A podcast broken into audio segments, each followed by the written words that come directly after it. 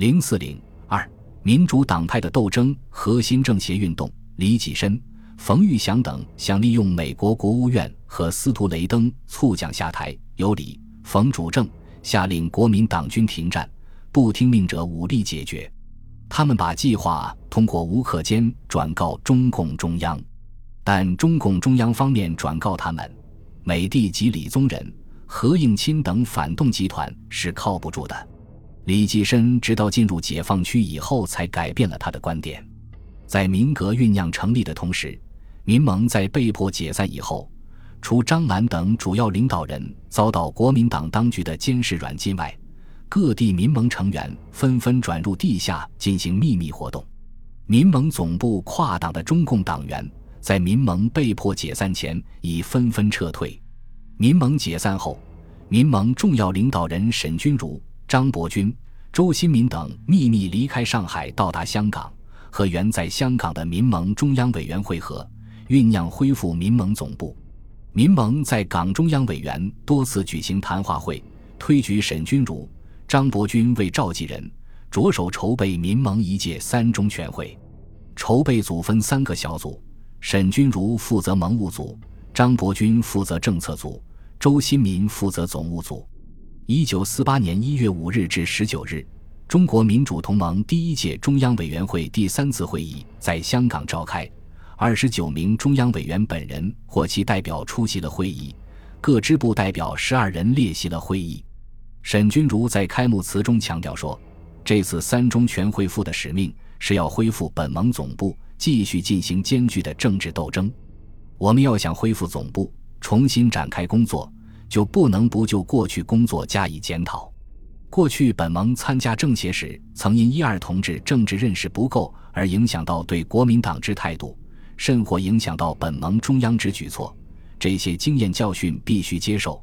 而后使能保证今后的政策方针的正确。全会发表了紧急声明，我们认为南京反动独裁政府对于本盟合法地位的取消是根本违法的。我们更代表本盟全体盟员表示，不能接受本盟总部于去年十一月五日在南京反动独裁政府的劫持与威胁之下，未经合法会议而发表的辞职、解散总部及停止盟员活动与声明。同仁等自依遵本盟组织规定程序，召开本届全会，恢复领导机构，决定继续奋斗方针。张伯钧在会上做了政治报告，反对美帝国主义的侵略政策。反对蒋介石独裁政府，并就今后的方针指出了武装斗争的必要。过去我们曾以和平、公开、合法的方式去争取民主，但已经失败了。今后自应积极的支持以人民的武装去反抗反人民的反动的武装。我们绝不动摇，绝不妥协，绝不对反动集团存有丝毫的幻想。而对于美帝国主义所企图导演。以反蒋民主为旗帜的调解和平政府改组，尤需提高警惕，并及早揭穿其阴谋诱计。他批评了中间路线，我们民盟坚决不能够在是非曲直之间有中立的态度。至于独立的中间路线，从目前中国的现实环境看，更难行通。自从本盟被南京反动独裁政府勒令解散以来。一切所谓中立中间的说法和幻想，实早已被彻底粉碎。强调指出，我们要公开声明与中国共产党实行密切的合作。同时，我们也承认国民党革命委员会及其他许多民主党派都是我们的友军。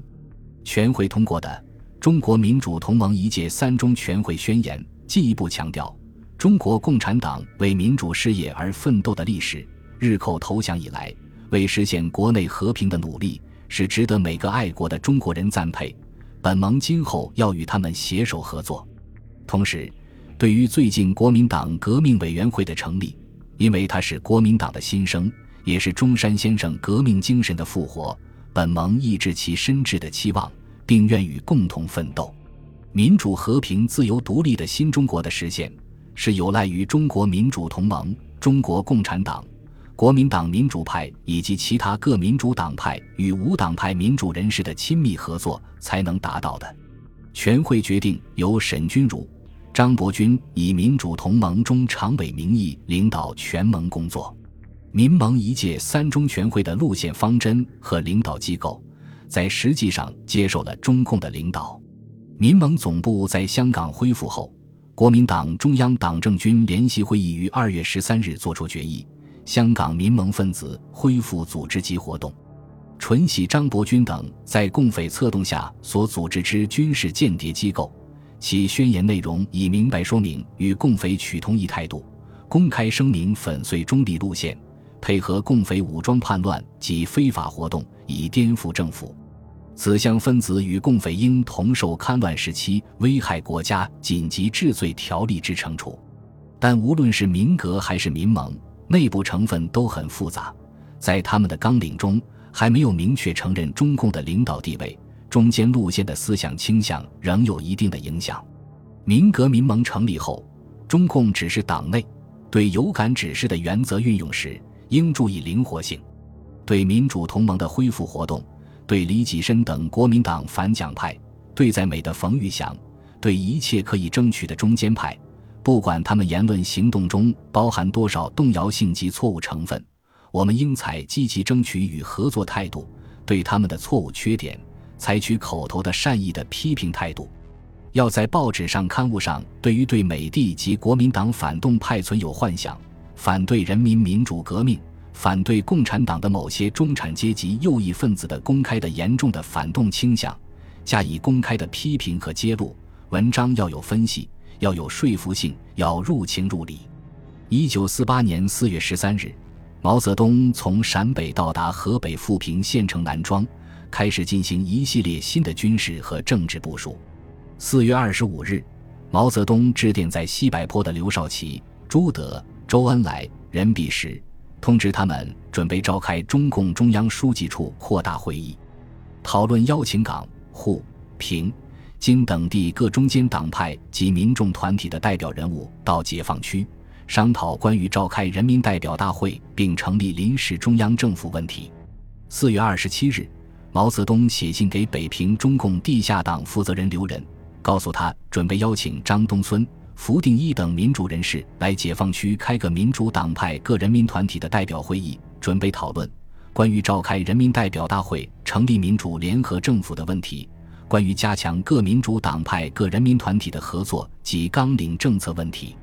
我党中央认为，各民主党派及重要人民团体的代表会商此项问题的时机业已成熟，但需征求他们的意见。即他们是否亦认为时机业已成熟，及是否愿意自己或派代表来解放区开会？会议的名称拟称为政治协商会议。会议的参加者，一切民主党派及重要人民团体均可派遣代表。会议的决议必须参加会议的每一单位自愿同意，不得强制。开会地点在哈尔滨，开会时间在今年秋季。请他首先告诉张东荪，同他商量应该告知和邀请的人选。四月三十日，中共中央书记处扩大会议在城南庄召开。当天，通过并发布了纪念五一节口号，公开提出了各民主党派、各人民团体、各社会贤达迅速召开政治协商会议，讨论并实现召集人民代表大会、成立民主联合政府的政治目标。五月一日。中共中央指示沪局、港分局，政治协商会议已由国民党革命委员会、民主同盟及中共联名发起，并拟邀请一批民主人士到解放区开会，请他们征询个人意见。首先征询李济深、沈钧儒的意见。五月五日，李济深、何香凝、沈钧儒、张伯钧、马叙伦、王绍傲、陈其尤、彭泽民、李章达、蔡廷锴、谭平山。郭沫若等各民主党派与民主人士联名致电毛泽东，并转解放区全体同胞，同时发布通电，响应中共五一号召，赞成召开政治协商会议，成立民主联合政府，申明中共主张适合人民实事之要求，由服同人等之本旨。此后，民革、民盟等民主党派各自纷纷发表声明，响应新政协运动。民革在六月二十五日的声明中表示：二十四年前孙先生所发表之主张，我们仍愿提出供全国人民核心政协之采择，要求各阶层人士尽量提出意见，务使今后的新中国成为一个全国人民自由平等的国家。不但要覆灭今日的一党专政卖国独裁者，又要使今后永无一党专政卖国独裁者产生。号召反对美帝国主义，直至他完全放弃帝国主义的侵略政策而后已。声明号召国民党军政人员毅然接受孙先生遗教和本会以及各民主党派民主团体的号召，以实际行动加速卖国独裁政权的灭亡，而站到人民方面来，站到民主阵营方面来。民联在五月的声明中批评了中间路线，并指出：我们今天响应中共五一号召，是为着彻底反对帝国主义、封建主义、官僚资本主义。诚意地与各民主党派、民主团体、爱国分子共同分担建设新中国的任务。总而言之，就是要彻底执行孙中山先生的革命路线，完成国民党历史任务，而不是简单的推翻某某个人的政权。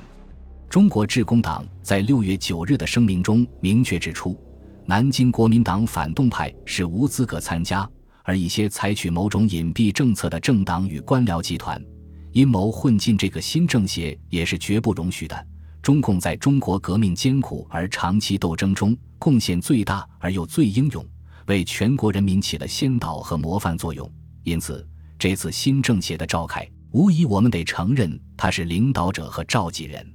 冯玉芳、柳亚子、毛盾等一百二十五名在港民主人士，在六月四日的声明中赞扬中共一步步的开明措施，指出。中共召开新政协会议的号召，这证明了中共并不如反对者之所恶意重伤，企图再来一个一党专政。本来，一个为人民谋利益的政党是绝不会像国民党反动集团一样，为着自己的特权，利用一党专政的名义，以实现换朝代的封建把戏的。本集播放完毕，感谢您的收听，喜欢请订阅加关注。主页有更多精彩内容。